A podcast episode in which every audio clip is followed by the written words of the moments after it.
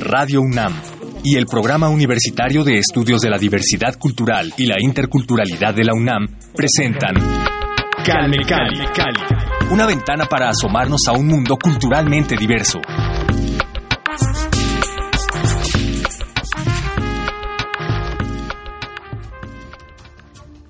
Bienvenidos a Calme Cali, gracias a todos por acompañarnos en este inicio de temporada, nuestra cuarta temporada ya al aire a través de los micrófonos de Radio UNAM. Gracias a todos por su preferencia, por supuesto gracias al Programa Universitario de Estudios de la Diversidad Cultural y la Interculturalidad de la UNAM por su apoyo para seguir aquí en este esfuerzo conjunto de difusión de las culturas originarias, de la diversidad, de la pluriculturalidad del mundo. Y en esta ocasión pues estamos de manteles largos porque como ya les dije estamos inaugurando esta cuarta temporada, pero además tenemos con nosotros a una personalidad, una pequeña gran personalidad porque es muy joven pero ha hecho una gran labor social. Ella es Kubij Vargas, bienvenida. Muchas gracias por el espacio y también por el recibimiento. Pues al contrario, gracias a ti por venir aquí a Radio UNAM. Ella es originaria de Tlahuitoltepec, Oaxaca, es miembro de la comunidad Mije y por si ustedes no lo sabían. Hace unos meses comenzó con un loable proyecto, fundó bibliotecas comunitarias para su pueblo, para la comunidad de Tlahuitoltepec y pues por eso la invitamos en este espacio para que nos platique cómo surgió esta iniciativa, de dónde nació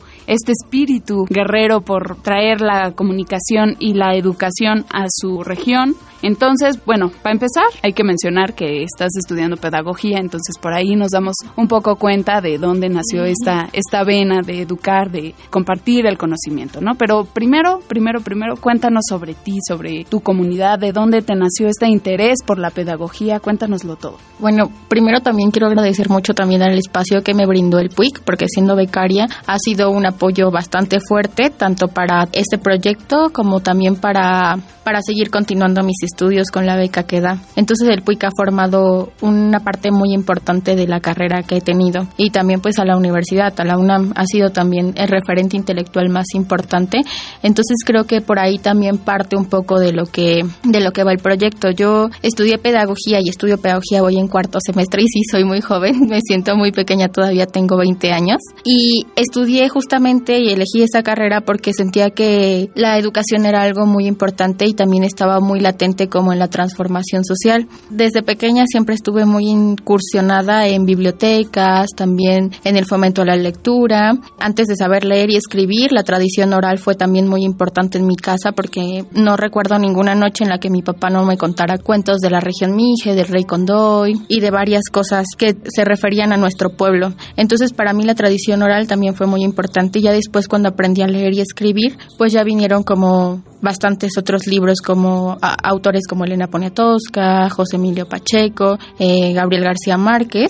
Entonces, esto siempre me hizo estar muy involucrada con las letras y con la y con los libros y pues de pequeña pues me acuerdo mucho que cuando pues era chica, mis papás eran así como de te lees un libro a la semana, ¿no? Entonces, siempre eso así ha sido como una costumbre en mi casa. Y al elegir pedagogía, pues para mí era muy importante que mi carrera también diera algo a la comunidad o trabajar en algo a la comunidad. Eh, mi comunidad está regida por usos y costumbres, entonces obviamente yo tenía esos referentes de mis primos que hacían servicio, que daban servicio, y yo decía, yo quiero dar servicio, yo quiero ser vocal de educación, ¿no? Entonces también por ahí va que elegí pedagogía, que es el estudio de la educación para estudiar.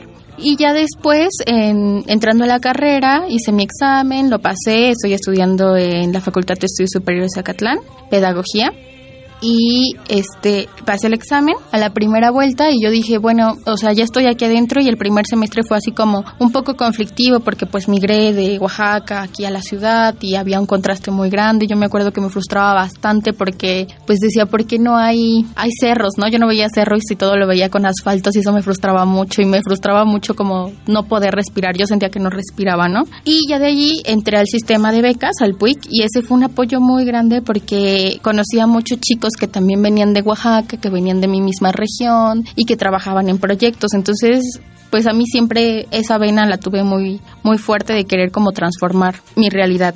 Y pues fue así como el año pasado entré a segundo semestre, creo que fue un semestre muy importante en referentes intelectuales y teóricos. Entonces me acuerdo que en ese semestre yo me conflictuaba bastante porque decía, bueno, esta es una teoría y dónde está la praxis y por qué yo no hago una praxis, porque no, pues porque no hay algo práctico dentro de todo esto, ¿no? Y me molestaba mucho porque decía, entonces me tengo que esperar hasta que termine la carrera para hacer algo o como para seguir seguir este para aplicarlo, ¿no? Ajá. Ajá, sobre todo para aplicarlo y eso me frustraba muchísimo. Y ya después de eso, pues dije, bueno, me gustaría mucho trabajar en fomento a la lectura, en la descentralización del conocimiento, porque casi siempre está pues centralizado en las urbes, tenemos bibliotecas en las ciudades y también hay una biblioteca en el municipio y dije, bueno, ¿por qué no? ¿Por qué no este hago una biblioteca en la ranchería de mi abuela? Y fue así como inició el año pasado el proyecto. Nuestra meta eran 500 libros y yo la verdad la veía muy lejana porque decía, bueno, ¿de dónde voy a sacar 500 libros? Pero fijé un plazo, ¿no? Fijé seis meses y dije, bueno, en esos seis meses se pueden ir recaudando y juntando varios y fue así como en seis meses, pues en segundo semestre, pues yo a veces mis amigos me donaban libros, algunos familiares, casi siempre cercanos o personas de la misma beca. También de ahí conocí amigos muy cercanos que pues me han ayudado muchísimo en el proyecto. Entonces, después de eso, en verano conseguimos un patrocinador en la ciudad de Oaxaca que era una empresa de helados y pues él pues ellos nos dieron prácticamente más de la mucha parte de la donación y todo fue por pues un post en Facebook, ¿no? O sea, lo, compartimos. Las redes sociales. Sí, eh, una amiga que también es becaria zapoteca me hizo como el post porque ella es diseñadora gráfica, lo subimos, se compartió 16 veces, no se compartió muchísimo, pero pues me gustaba mucho el trabajo que estaba haciendo de recaudar libros, de separarlos, de empaquetarlos y ya después pues juntamos esos, la mayoría de la donación que era muy importante y fue como las autoridades de mi comunidad pues se comprometieron a darnos el espacio, también el mobiliario y el transporte. Tlahui siempre ha sido un pueblo que se ha dado mucho a conocer por priorizar en la música, pero yo tengo la experiencia que también ha priorizado demasiado en la educación en la cultura. Qué interesante esto que nos mencionas, porque hemos tenido varios invitados en temporadas anteriores. Recuerdo también, por ejemplo, a, Benjamín, eh, que ah, es... Benjamín, sí, sí lo conozco. Él es músico. Pues que bueno, exacto, trompetista, lo tuvimos justo en nuestra última emisión de la tercera temporada, con su proyecto de Kumanduk Shushpe. Ajá. Pues pueden checar igual el podcast, para, por si no lo escucharon, pues ahí en www.radiopodcast.unam.mx pueden escuchar esta entrevista que le hicimos. Y bueno, esto que comentabas, ¿no? De, de esta difusión que se le da al arte en general, a la cultura, que me parece pues benéfico para toda la comunidad y también para los que nos beneficiamos de, de los resultados del esfuerzo de los miembros de esta comunidad de Tlahui, ¿no? Como lo dices. Según tengo entendido, tienes en este proyecto ya dos bibliotecas, digamos, ¿no? Ya fundadas dos bibliotecas en muy poco tiempo. O sea, en realidad es eh, para hacer un esfuerzo, digamos, entendemos que tienes el apoyo de diversas personas, pero pues la idea fue tuya, ¿no? Inicialmente. Entonces, para ser muy joven, pues no quiero minimizar el rol del estudiante, pero pues un estudiante en realidad lo figuramos en la escuela y ya, ¿no? Estudiando. Entonces, cuando escuchamos estas historias de jóvenes emprendedores, ¿no? Nos llena de esperanza y nos llena de, mucho gusto saber estas historias. De hecho, cuando yo escuché tu caso me enteré hace poco, ¿no? En realidad este, salió la nota en la Gaceta UNAM y, lo leí y dije, wow, esta, esta chava tenemos que tenerla en Cali, ¿no? Porque ah, deben ustedes saber que para esta cuarta temporada estamos abriendo nuestros horizontes y lo que queremos es que conozcan más allá, pues también a estos jóvenes que están siendo parte de la universidad, justo a través del sistema de becas que ofrece el PUIC. Nos lo mencionaba Kubig, pues ella es parte de este sistema de becas del Programa Universitario de Estudios de la Diversidad Cultural y la Interculturalidad de la UNAM que ofrece los apoyos económicos a estudiantes de comunidades originarias, ¿no? Y vemos los frutos con casos como el de Cubig. Entonces, gracias por este esfuerzo que estás haciendo y te tengo una noticia. Sí. Así que prepárate porque el secretario técnico del PUIC, justamente Juan Mario Pérez, me dio la encomienda de darte una gran noticia que es que te van a dar dos colecciones completas de las publicaciones del PUIC para tus bibliotecas. Sí. Entonces, pues más que celebrar en este espacio, en este programa inaugural, estamos contentos, llenos de regalos. Yo también estoy muy contenta y eh, es que es muy sorprendente todo lo que ha pasado como en un plazo muy mínimo porque al principio inició como una autogestión, ¿no? Como conmigo, con mi hermana, con mis amigos, con mis papás. Eran cosas muy cercanas, pero siempre estuve muy importante e interesante lo que decías hace rato, ¿no?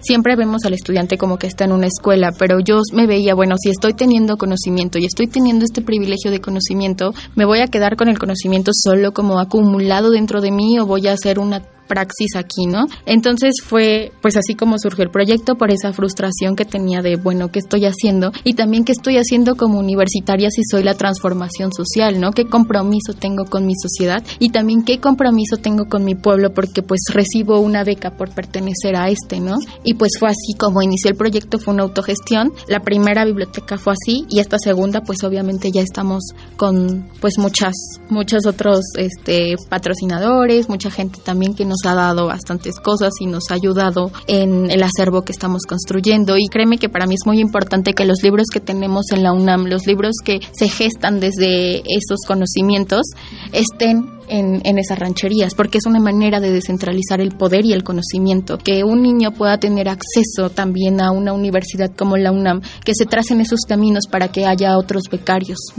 Sí, justo este punto que mencionas que es fundamental, la descentralización del conocimiento. Eso, pues muchos tienen la idea de que las universidades o, pues sí, la educación superior está en la capital del, del país, ¿no? En la Ciudad de México, zona metropolitana y se acabó, ¿no? Y entonces seguimos agregando a estas comunidades que ya están alejadas del conocimiento de, pues no de la cultura, porque ellos mismos tienen muchísima cultura, pero digamos del, eh, pues conocimiento, llamémosle académico, ¿no? Las bibliotecas, como esta generación de conocimiento externo que no le llega a las comunidades originarias, ¿no? Entonces, esfuerzos como el tuyo, pues todos los de los de Tlahui que hemos mencionado, que hemos tenido en este espacio también y que valoramos y apreciamos, nos importa el esfuerzo, nos importa tu juventud y tus ganas de aportar a la cultura y a tu pueblo, como bien lo mencionas, al pueblo Mije. Se dibujó una sonrisa, ustedes no pueden verlo, pero yo que la tengo aquí enfrente, se dibujó una sonrisa cuando ella dijo, yo necesitaba hacer algo por mi pueblo porque estoy viviendo de una beca que me da el ser parte de este pueblo, ¿no? Entonces, esos jóvenes, niños que van a recibir pues las letras de José Emilio Pacheco y demás cultura que tenemos aquí al alcance fácilmente los capitalinos, ¿no? En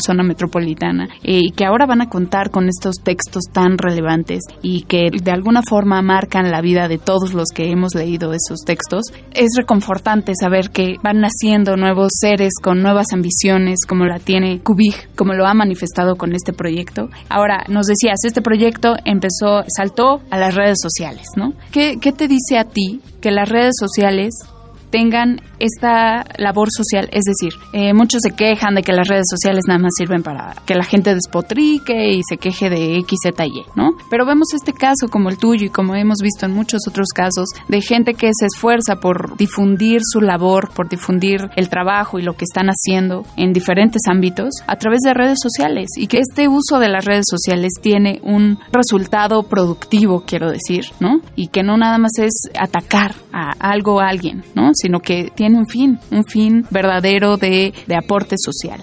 Entonces, ¿qué te dice a ti esta ambivalencia de las redes sociales? ¿Qué podrías decir tú sobre la participación de las redes sociales en el compromiso social o en el compromiso del desarrollo de la sociedad?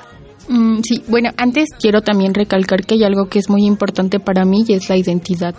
Creo que como oaxaqueña, como mije, como ayuj y como mujer, eso ha, ha sido un pilar muy fundamental en toda la formación que he tenido. Porque pues sobre todo también siendo joven, ¿no? Muchos se sorprenden así de, ah, es que tienes 20 años y yo siempre me sentí como muy capaz de hacerlo porque pues he trabajado en proyectos así desde hace mucho tiempo y la identidad para mí ha sido muy fuerte, ¿no? Para enfrentarme a todo esto y sobre todo para decir, bueno, este conocimiento que yo tengo no es solo para mí, sino es para una transformación social. Y también siento que el arraigo que ha tenido también mi pueblo y ha tenido mi familia también con los usos y costumbres ha sido una formación muy importante para mí, ¿no? Seguir dándole a la comunidad y seguir retribuyendo hacia eso. Para mí eso es y seguirá siendo muy importante. Con lo que dices de acuerdo a las redes sociales, a mí me han ayudado bastante porque pues ahí es prácticamente donde donde he colgado todos los posts, se han compartido la primera vez se compartió como 10 veces y me acuerdo que hicimos dos convocatorias y se compartió la segunda como 33, era muy poquito. Cuando subimos la segunda convocatoria, se compartió 800 veces y muchas páginas lo compartieron porque ya teníamos como la experiencia y también allí subíamos las fotos del proceso, también subíamos los libros, la gente que nos donaba los libros, también la entrega a las autoridades, entonces fue un recurso para ser muy transparentes en el trabajo sobre todo. Y sin las redes sociales creo que mi proyecto no se hubiese dado a conocer. También tuve la experiencia como de colgar carteles en la ciudad de Oaxaca, pero nunca nadie me llamó ni me dijo nada, entonces por redes sociales pues fue sumamente más fácil todo el acceso y también más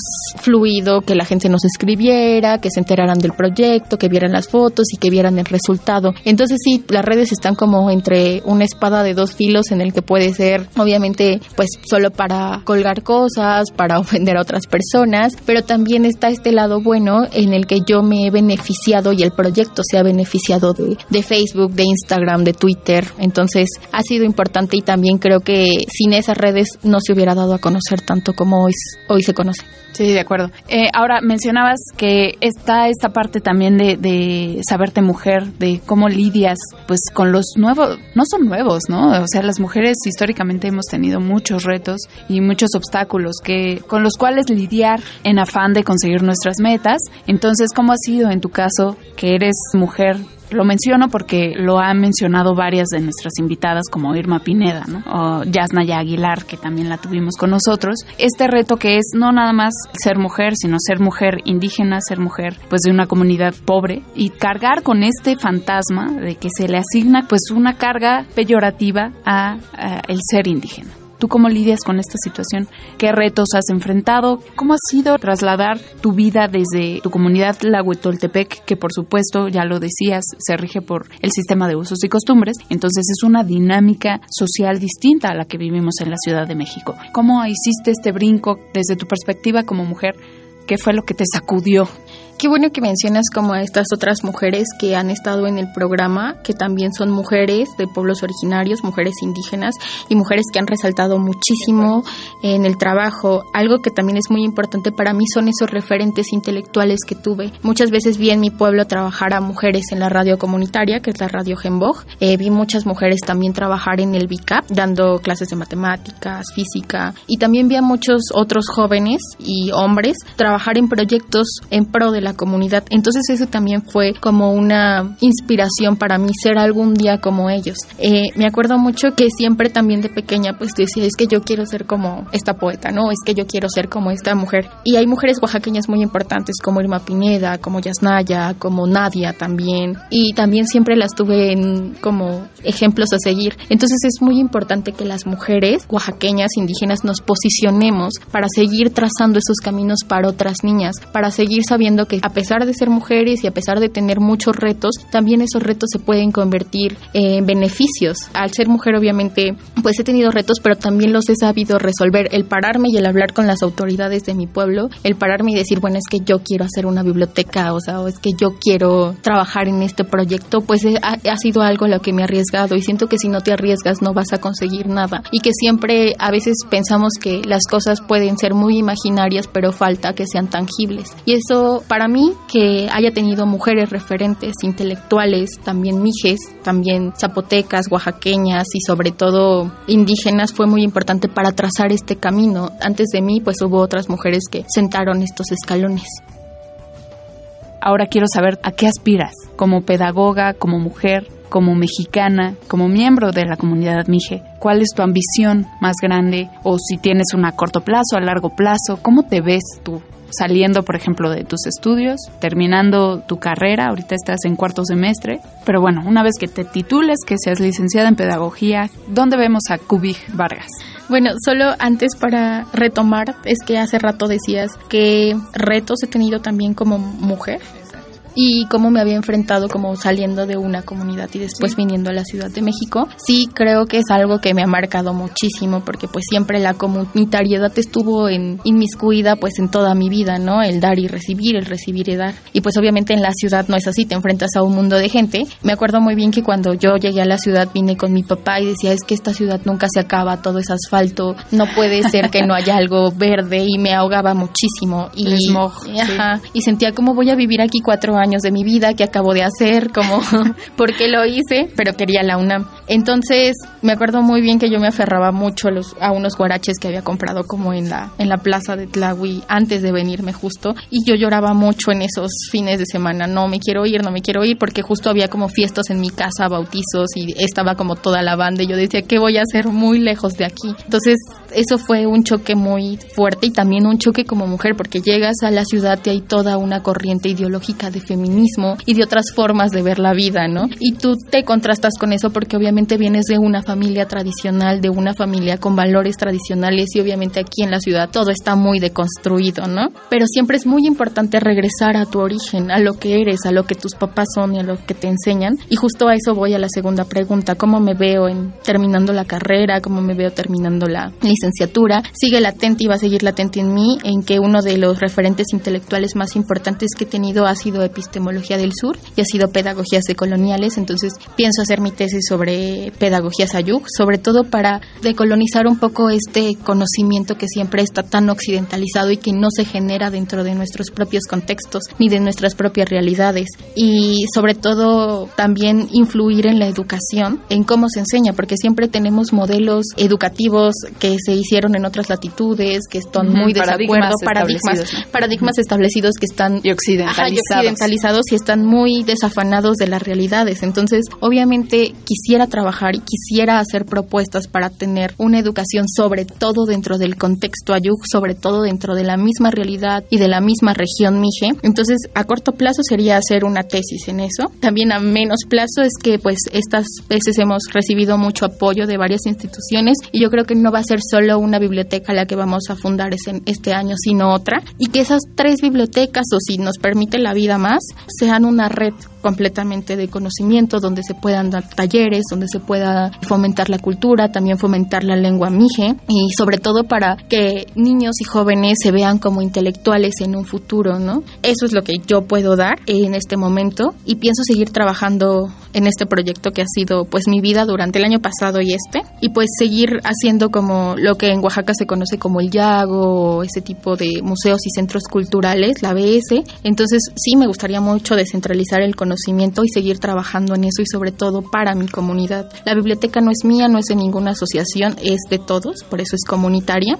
Entonces, eso es una meta muy corto plazo. A un poco más largo plazo quisiera pues hacer una tesis eh, sobre pedagogías ayug y sobre todo incursionar en, en el sistema educativo. Y después de la carrera no me he visto, pero me gustaría muchísimo dar servicio comunitario en mi pueblo y pues trabajar y también vivir en Tlahui regresar a la comunidad, ¿no? Regresar a los orígenes. Hablabas de pues dar talleres y de regresar a tu comunidad a enriquecerlos con el conocimiento diverso que hay en el mundo. Pero ¿por qué no traer, por ejemplo, más cursos o escuelas de Mije a la Ciudad de México? ¿No lo ves así? ¿No sería como una uno de tus retos o de tus ambiciones? En esa parte no he ambicionado mucho porque también hay otros jóvenes que han seguido trabajando como Yasnaya, que también es un, muy importante también en mi pueblo que es Tajeo, Díaz Robles y nunca ese no ha sido un reto para mí porque siempre ha sido como trabajar para mi comunidad y desde mi comunidad sobre todo con lo que yo sé, ¿no? Para seguirlo compartiendo y seguir siendo como esas células que contagian a otras con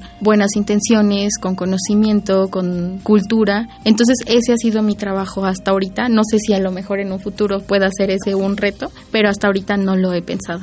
Sí, claro. Bueno, aún estás muy joven, pero estaría buenísimo y lo agradeceremos también acá nosotros, ¿no? Eh, pues, Cupi, muchísimas gracias. Se nos acabó el tiempo, siempre el, tiempo, lo digo, es un enemigo, pero antes de que te nos vayas, regálanos unas palabras en Mije y si tienes redes sociales, invítanos a conocer tu proyecto de bibliotecas comunitarias. Pues mis redes sociales son Cupiji Vargas, eh, mi nombre está medio raro, pero sí así significa flor que asciende y tenemos el Facebook que es Bibliotecas Comunitarias Allí hay mucha gente que nos escribe, pero sobre todo vamos a tener una colecta un poco más en forma en agosto y en septiembre con otras instituciones de la UNAM. Entonces, eh, muchas personas nos han escrito así como de quiero donar libros, pero vamos a tener como esta colecta más en forma. Y solo quiero decir Dios Kuhuyup, que es gracias en mí.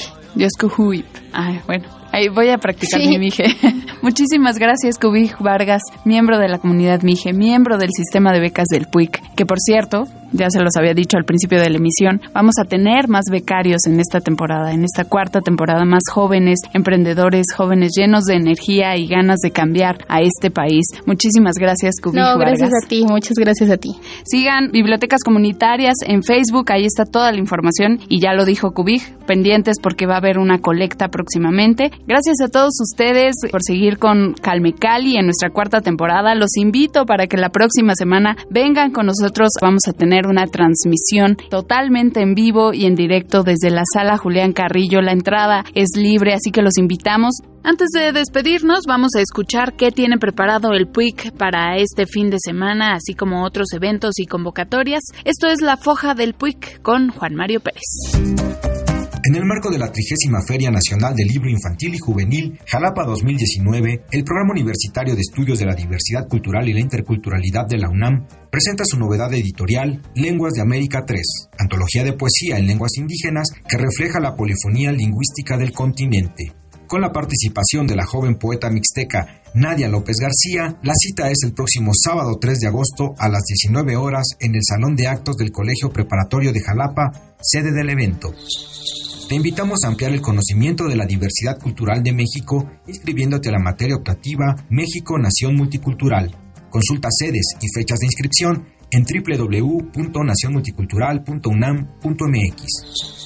Si eres alumno de la UNAM, estás inscrito en bachillerato o licenciatura y formas parte de una comunidad indígena o afrodescendiente, esto te interesa. El 16 de agosto cierra la convocatoria intersemestral a la beca mensual que ofrece el PUIC. Consulta las bases en nuestras redes sociales o en www.nacionmulticultural.unam.mx.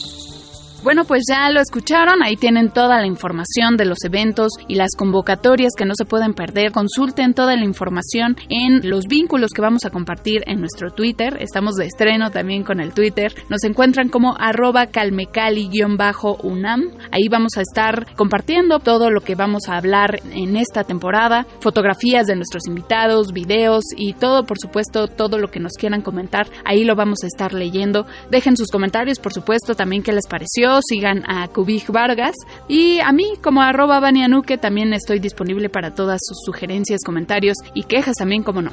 Los invito, por supuesto, también a escuchar nuestro podcast en www.radiounam.unam.mx y les recuerdo que si no pudieron escuchar completa esta emisión, a la una de la tarde estamos también en AM en el 860 y el domingo en la retransmisión a las tres y media. En los controles técnicos de esta emisión estuvo Miguel Ángel Ferrini, yo soy Vania a cargo de este programa. Le agradezco mucho al PUIC, a Juan Mario Pérez y a todos los que han sido parte de este gran esfuerzo. Nos escuchamos la siguiente semana y recuerden venir a la sala Julián Carrillo, 8 de agosto, entrada libre, 10 de la mañana, aquí los espero. Esto fue Calme Cali. Hasta pronto. Radio UNAM y el Programa Universitario de Estudios de la Diversidad Cultural y la Interculturalidad de la UNAM presentaron Calme Cali. Calme Cali. Una ventana para asomarnos a un mundo culturalmente diverso.